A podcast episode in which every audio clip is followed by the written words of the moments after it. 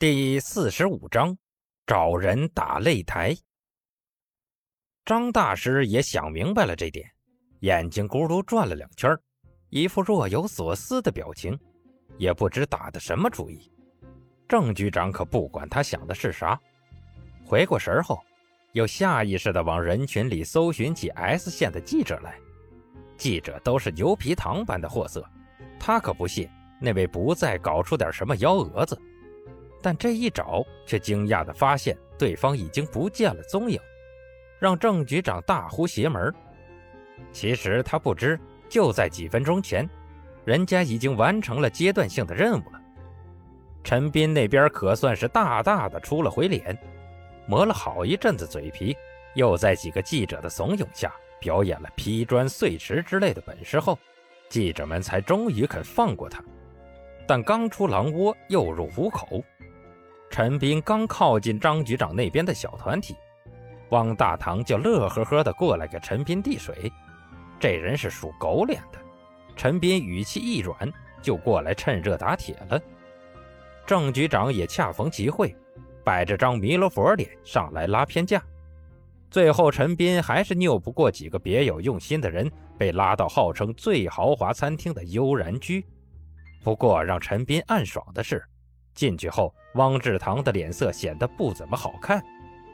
悠然居采取的是半自助式的招待方式，每个人收一定额度的钱，算是买一道主菜，之后的副菜随便点，只要你能吃完，把整个菜谱翻一遍都不过分。为此，主菜的钱显得尤其的贵，具体有多贵，陈斌不清楚，但看郑局长进来就躲着摄像头的样子。显然不会是太便宜的货色。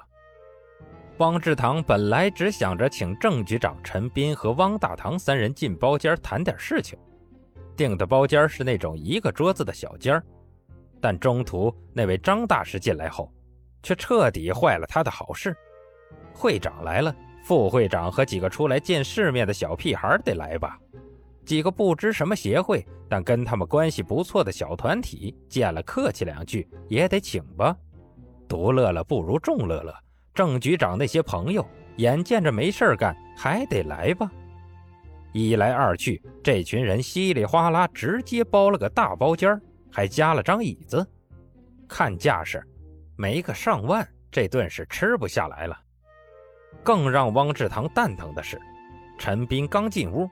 就被那些个武术协会的人给拉走了，人家刚好凑了一桌，汪志堂想上前说点悄悄话的空隙都没有，恨得他满脑子都是把那个张大师按在桌子上抽的念头，但无奈，武术协会对于他们这些民间武馆来说还是有那么点威慑力的。汪志堂思来想去，自己还真就得罪不起人家，只能干瞪眼儿。陈斌这边也乐得清闲，跟几个满身古装武侠味的老师待久了以后，他自己也沾了点武侠风味与这群满口承让的武术协会会员倒挺谈得来。而且聊天过程中，陈斌知道张大师的全名张峰，是位陈氏太极拳的传承者。虽然陈斌听不懂里面的门门道道，但陈这个姓氏。总让他有种对方是自己本家的感觉，聊的也不是太拘谨。张峰显得很是豪迈，几杯白的下肚以后，第一句话就问：“小陈啊，你打拳不？打拳？”陈斌误会他指的是打太极拳之类的活动，于是点头道：“最近没事儿，早上也随便扒拉过几下。”不不不，我说的不是这个，我说的是专业擂台，UFC 那些。UFC，好吧，陈斌承认自己落伍了，知识水平还没有个老大爷厉害，他只能虚心求教。那个 UFC 是什么鬼？人家张峰老大爷显然也是个能显摆的主。一听陈斌求问，吧唧吧唧说了好大一通，陈斌就听进去一个词儿：无规则格斗大赛。这是号称比拟泰拳的凶险比赛，除了猴子偷桃、抓人头发之类的把戏，其他格斗手段都允许在擂台上使用。国外很流行这样的比赛，国内以昆仑格斗平台带头，也渐渐牵起了这样比赛的潮流，并邀请各种武术流派的中华武术高手上去转悠。老爷子这么一说，陈斌也想起。自己大学那几年无聊逛贴吧的时候，貌似曾看过这样的比赛。老实说，并不怎么地。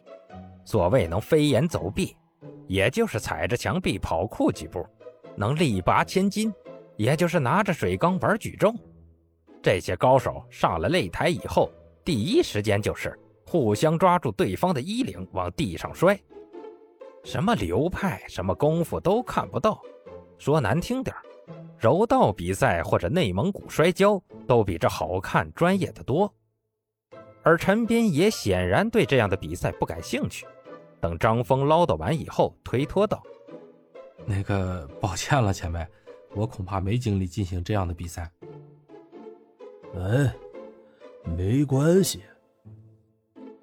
老头爽直的让陈斌不敢置信，只听他很是得意的说。你回去问问你那些老师，哎，或者是你老家那些高手，看看他们有没有兴趣啊？这比赛的奖金可一点儿都不低呢，而且还加人气啊！这一个金腰带捧回来，胜过电视上一年的招生广告。老爷子是想起刚刚的视频。惦记起陈斌之外的高手来了。陈斌应付记者那番解释是说者无意，他听者可有心呢。平白冒出陈斌这么个高手，显然是不科学。但这个高手如果是某个流派走出来的，那就不一样了。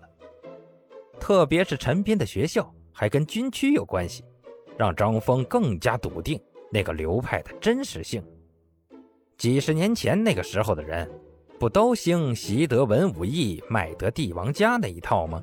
特别是武人，一顿吃的顶别人几顿，没肉吃还伤元气，不去跟着伟大领袖干，根本养活不了自己。所以，现在所谓的民间高手，那都是吹的，真正牛逼的那些全都在上头人手里揣着呢。老爷子认定了陈斌身后有人。眼睛发绿的想挖墙角，陈斌听得有些异动。一个金牌的广告效果确实比什么都强，但他想了下，却无奈的发现，自己学院里那几个极品还真不好往擂台上摆。铁船甲那还好，顶多克制点，别靠着肌肉震断人家手骨，引起恐慌就成。剩下三个，一个比一个难伺候。裘千仞虽然是武，但他更在意自己的逼格。让他跟个猴子似的在擂台上供人观赏，他非得下台拍死几个观众不可。楚留香文文弱弱的，没半点肌肉，而且小时候得病导致鼻子没有呼吸，放到擂台上去显得太过吓人。至于东方白，首先。讨论一下太监能不能上擂台的问题。